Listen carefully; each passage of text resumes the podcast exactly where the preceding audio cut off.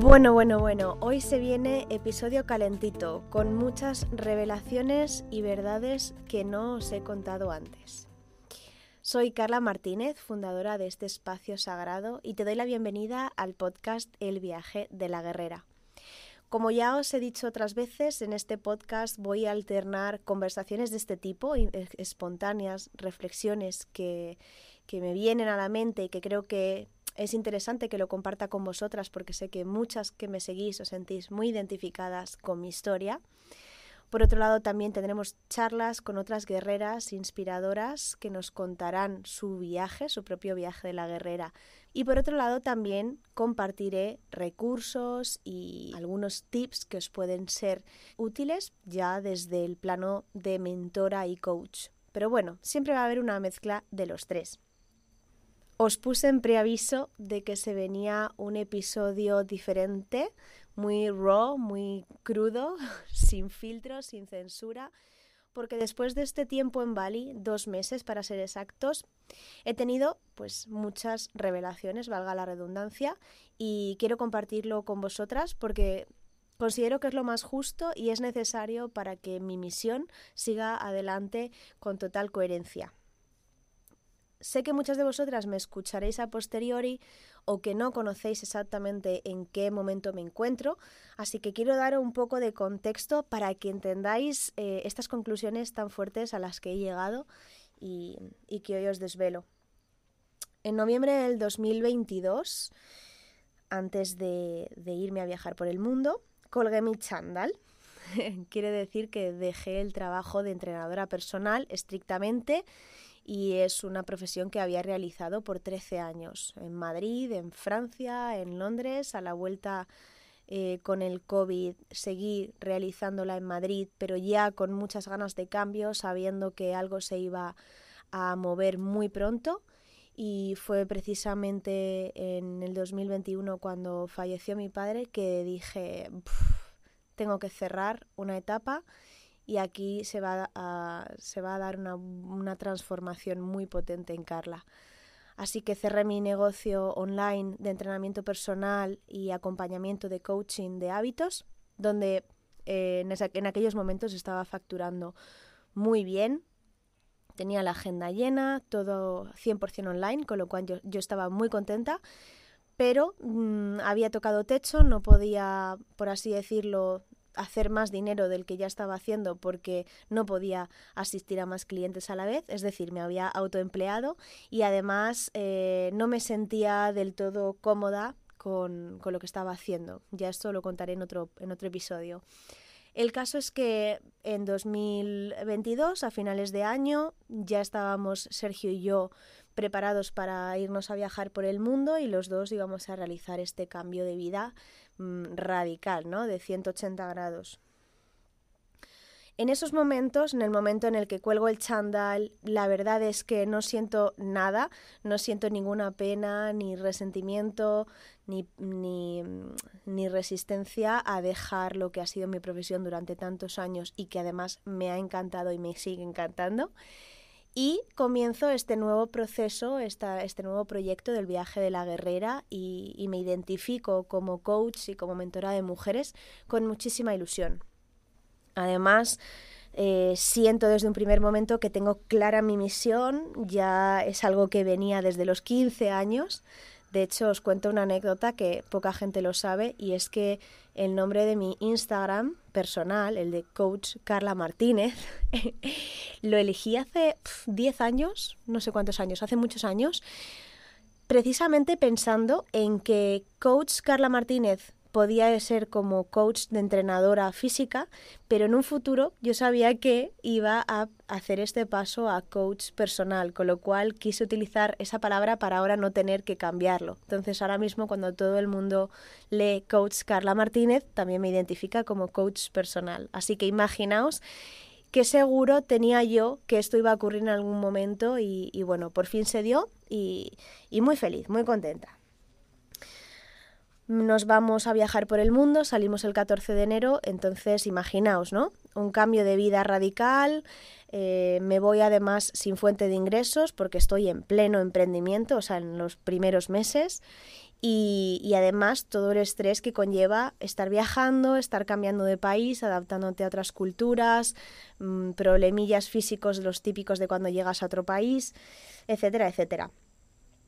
Con lo cual empiezan a llegarme algunas señales que, identifico en, torno a marzo, abril, eh, cuando ya digo, oye, estoy preparada ya para facturar y para que, para que esto esté funcionando, ¿no? Obviamente, como he emprendido tantas veces, sé perfectamente lo que tengo que hacer, sé lo que va a pasar y parece como que la prisa te llega antes, ¿no? Porque es como, oye, quiero, quiero facturar ya. ¿Qué ocurre? Que obviamente eh, el, negocio de entrenamiento personal, de salud, de rehabilitación, lo he estado haciendo desde los 18. No puedo esperar que ahora en tres meses todo el mundo ya me identifique como coach y me lleguen los clientes corriendo. Obviamente no. Pero sí que eh, estaba notando que había muchas personas que se acercaban, que ojeaban, que venían a mi masterclass gratuita, que se quedaban la hora completa, eh, que interactuaban mucho con mi contenido pero no llegaba a cuajar. Es decir, se quedaban ahí, siempre hablándome, pidiéndome consejo, pero yo sentía que no había una predisposición a, decir, oye, sí, pues invierto en mí, quiero trabajar contigo, Carla, quiero sacar adelante mi, mi nuevo negocio, quiero reinventarme personalmente, ser libre, bla, bla, bla, bla. Así que bueno, como ya lo sé y lo puedo predecir que el problema no está en la gente, sino que estaba en mí, ¿no? Cogí la responsabilidad y le dije a Sergio, eh, necesitamos una sesión de coaching ya para que él me la hiciese él a mí, porque aquí está ocurriendo algo. Hay un patrón que se está repitiendo y tiene que haber un bloqueo energético o algo porque no lo entiendo. Y analizando, analizando, vimos que el perfil de persona que, que en esos momentos estaba viniendo a mí era completamente opuesto a, lo que es Carla, ¿no? a lo que soy yo como persona y siempre he sido. Opuesto a nivel energético, de carácter, arquetípico. Soy una persona que tiene los arquetipos de la rebelde, la visionaria, la exploradora, súper marcados. He tendido a irme hacia el riesgo, al cambio, a, a lo que está fuera de la zona de confort. Eh, por eso he vivido en tantos países y he estado constantemente pues aprendiendo, formándome y cambiando.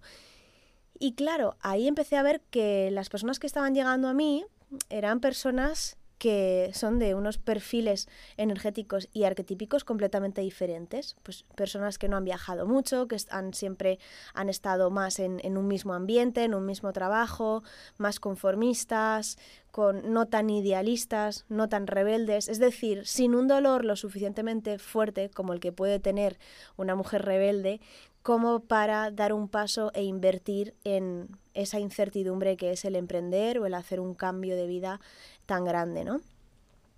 Así que ahí es cuando yo tuve la primera señal de, Carla, hay algo que no estás transmitiendo del todo, hay algo que te estás guardando, estás quedándote muy pequeñita a la hora de comunicar, porque no están llegando esas mujeres salvajes, valientes, fuertes que tú quieres atraer.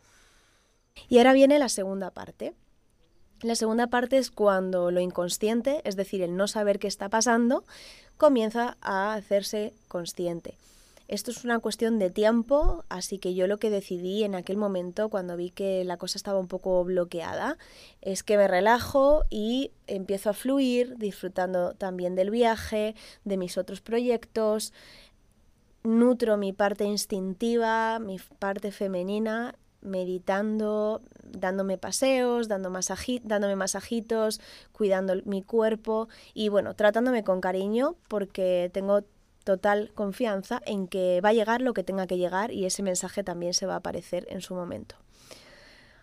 A las primeras conclusiones a las que llego, sobre todo es cuando nos mudamos desde Sri Lanka a Bali, porque sí que es cierto que en Sri Lanka Em, tuve una situación un poquito más hostil por, por, el país, por el estado del país, por el lugar en el que estábamos, por las condiciones y también porque estábamos muy solos, no teníamos muchas personas ni amigos con los que hablar. Entonces fueron dos meses eh, en los que no había demasiado movimiento. Así que yo sabía que eso me estanca mucho. Yo necesito personas para hacer despejo. Ya lo contaré también esto en otro episodio.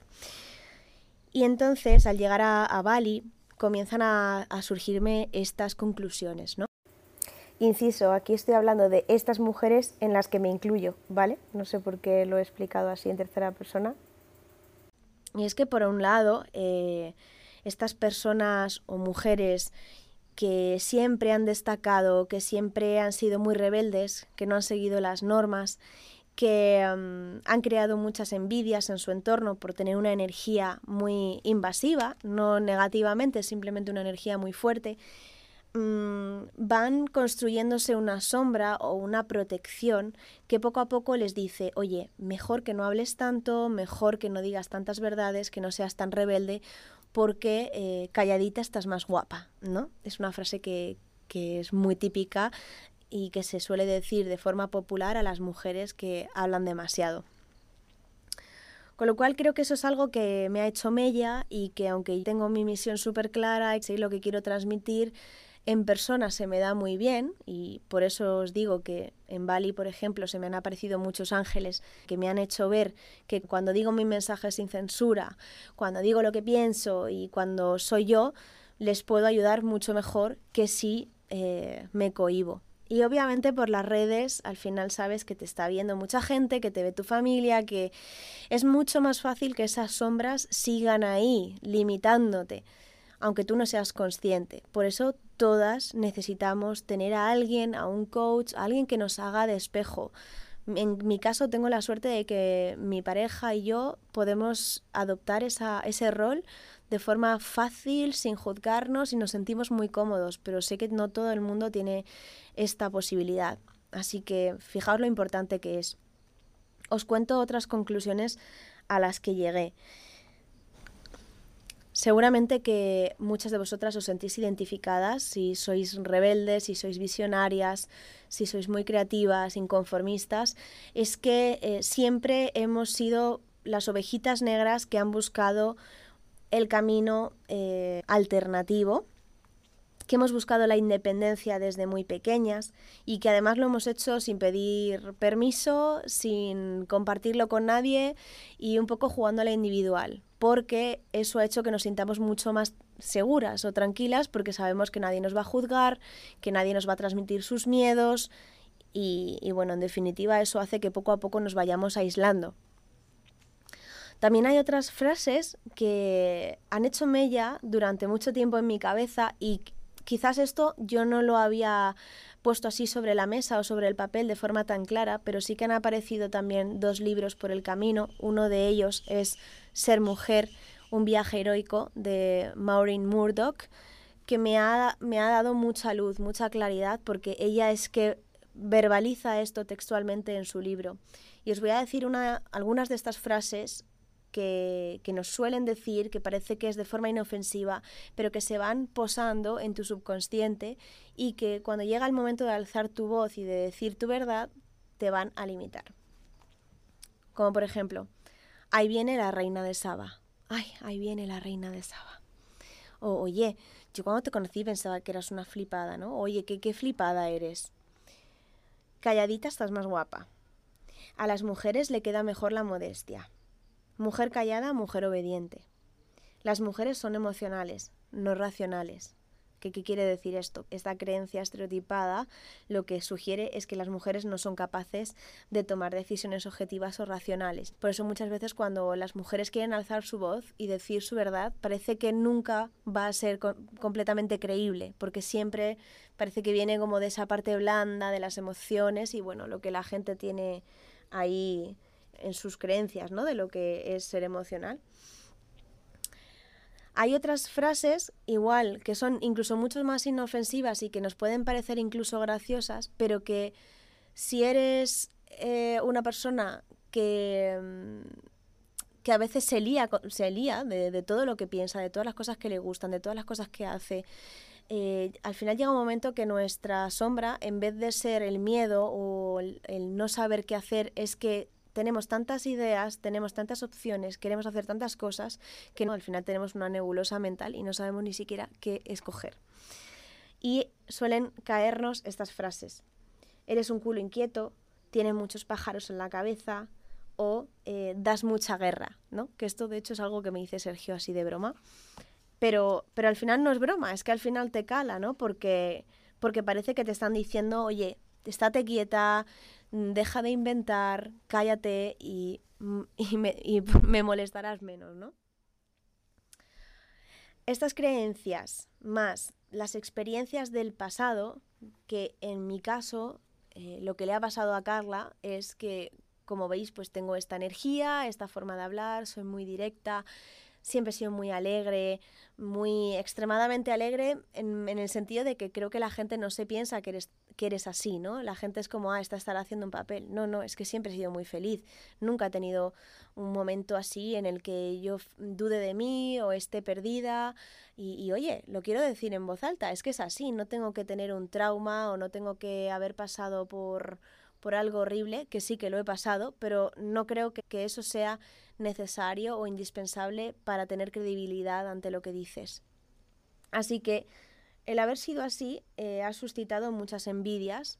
Ya hablaremos también de lo que es envidia, el concepto envidia y lo que representa, pero he suscitado muchas reacciones negativas en mi entorno, sobre todo en las mujeres de haber trabajado, por ejemplo, en algún centro deportivo y que las de la recepción me pusieran a caldo o que empezaran a cuchichear y a comentar y hacer y a crear rumores que no eran verdad sobre mí. Eh, eh, comentarios súper machistas de hombres y mujeres que han estado por, por encima mío en, jerárquicamente en, en un puesto de trabajo. Mm, bueno, de, de, todo. O sea, he tenido reacciones que yo no entendía, ¿no? Porque yo decía, es que yo no voy con ninguna mala intención, yo no quiero hacer daño a nadie, al revés, mm, veo a la gente con amor y, parece que el entorno pues no lo recibe así, ¿no? Y eso, bueno, igual, da para otro episodio de podcast, pero, pero eso también me ha llevado a, a no opinar tanto, a, a mantenerme callada y a no ser tan rebelde. Por favor, dejadme en vuestros comentarios si, si esto os, ha pasado, porque la verdad es que la primera vez que lo digo así en alto y sienta muy bien, pero no es fácil. Y aquí viene un poco la revelación, ¿no? Que, ¿Cuáles son todas estas verdades que no os he contado y que digo, oye, Carla, déjate ya de gilipolleces, porque si ahora mismo no están llegándote esas Carlas que tú quieres que lleguen, porque son las mujeres con las que quiero trabajar, eh, tienes que ser tú al 100%, tienes que decirlo todo, no te puedes guardar cosas, ¿no? Y, y por ejemplo, fijaos lo difícil que es decir, como además justo me ha llegado un mensaje de una chica que me, me ha puesto esto verbalizado y además se ha, se ha disculpado y todo, ¿no? Como diciendo, lo siento por, por pedir esto, pero es que quiero esto. Yo no he querido mm, trabajar para nadie. Eh, lo he intentado muchísimas veces y cada vez que, que he trabajado en, en sistemas muy rígidos o donde se coaptaba mi creatividad, yo acababa explotando. Es que no, no podía, ¿no? O al final sentía que las cosas hacían mal y yo tenía ideas y nadie me dejaba, por así decirlo, mejorar, o todo lo contrario. Me cogían, veían que yo era capaz de dar clases en el gimnasio, entrenar, montarles el negocio, llevarles las redes, hacer fotos, irme a Ikea a comprar los muebles de la sala de pilates, que me ha pasado, y entonces me explotaban. Directamente me decían, ah, Carla, pues como tienes tanta iniciativa sabes tanto, pues todo para ti. Eso sí, no te vamos a pagar más. Entonces había ahí siempre como, como un problema, ¿no? Y, y ¿qué me he dado cuenta? Que es que no, no estoy hecha para trabajar y, y menos estoy hecha para trabajar para nadie. Y hoy lo puedo decir en voz alta. No, es que estoy feliz eh, haciendo algo que está alineado con mi misión, que para nada se relaciona con lo que la sociedad entiende como trabajo. Y eso es lo que quiero que experimenten mis guerreras. Tampoco eh, he aguantado ni he comprendido nunca el tema de las vacaciones, que tengamos que tener 20 días de libertad donde ir a muerte y emborracharte o irte a cualquier sitio lleno de turistas al año porque tienes que estar trabajando y con tu libertad coartada el resto de los días. O sea, no, no, no, no. Y además desde pequeña es que lo he visto algo completamente ilógico. Me encanta trabajar mm, dos o tres horas al día, no quiero trabajar más. Me encanta viajar, tener mm, el tiempo para mí, para que si un día me duele la tripa por la regla, pues me pueda quedar en casa. Si otro día quiero darle una sorpresa a alguien un miércoles por la mañana, pues que pueda estar disponible. Me encanta disponer de mi tiempo, poderme ir a surfear a la naturaleza cuando mi instinto me lo pida, cuando mi mujer salvaje quiera coger el, protagonismo y deje a esta mujer moderna de ciudad a un lado. Todo eso es súper importante. Y sí que es cierto que en los últimos 5 o 6 años esto ha sido una realidad en mi vida.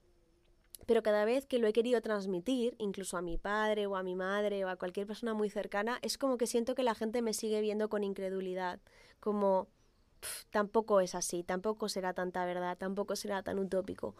Pues sí, es utópico. Mi vida es es perfecta para mí, a mí me encanta, amo mi vida, amo mi trabajo, me levanto cada día feliz, no tengo estrés. Y fijaos, me está costando decir esto porque parece que es que en la sociedad tienes que estar jodido, tienes que dar pena, tienes que trabajar muy fuerte para que la gente te valore. Pero bueno, no es esta la verdad que quiero transmitir a mis chicas. Al final, eh, como me decía una, una de mis clientas, me dijo, Carla, eres el ejemplo de que se puede y qué agradecida estoy de tenerte en mi vida, porque cada día me lo recuerdas. Y ahí es que me explotó la cabeza, dije, joder, claro, si es que hay gente que no me va a envidiar, hay gente que se va a inspirar en mí, que, que me va a ver como un referente y que voy a poder ser su brújula. Su brújula. ¿Por qué no, no darle esta oportunidad a estas personas? Porque a mí me habría encantado tener esta oportunidad y no haber gastado los miles y miles de euros que me he gastado y el tiempo y los lloros y, y los momentos de ansiedad buscando el camino por donde no era porque al final seguía metida en el sistema, en este modelo masculino de hacer más, trabajar más, ser más exitosa, estar por encima de la gente, tener un mejor puesto o más responsabilidad. Y por ahí no es. Podría continuar este podcast hasta el infinito porque al final es que es la historia de mi vida y y bueno, lo estoy haciendo sin guion, lo siento si a lo mejor ha estado un poco desordenado, pero es que quería ser como completamente honesta con lo que me sale del corazón y, con lo que, o sea, tengo completamente delante de mí ahora mismo a muchas Carlas, ¿no? Y es, eh, os quiero hablar a vosotras, quiero que os sintáis acompañadas, identificadas, que os va a costar alzar vuestra voz, incluso...